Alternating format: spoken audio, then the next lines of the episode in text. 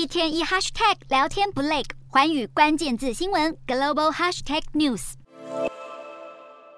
一看到荧幕秀出的得票率，现场立刻爆出欢呼声。瑞典十一号举行国会大选，结果选前声势看涨的极右派瑞典民主党。果然拿下创党以来最高得票率，超过百分之二十。瑞典民主党有机会成为国会第二大党，连同其他三个右派政党。出口民调与现任总理安德森领导的左派阵营呈现五五坡。战况之激烈，恐怕要等到邮寄和提前选票通通清算完毕，才可以确定胜负。全球性的通膨、能源危机左右选民投票意向，而在枪击与帮派犯罪案件升高之下，瑞典民主党提出的加重刑罚、驱逐外国籍罪犯等证件，吸引不少选民支持。但也有人担心右翼政党包容不下多元声音。正因如此，瑞典民主党在这次选举特意改采中立的竞选语言，甚至公开检讨历史错误，想扭转。反移民、种族歧视等大家过去的既定印象。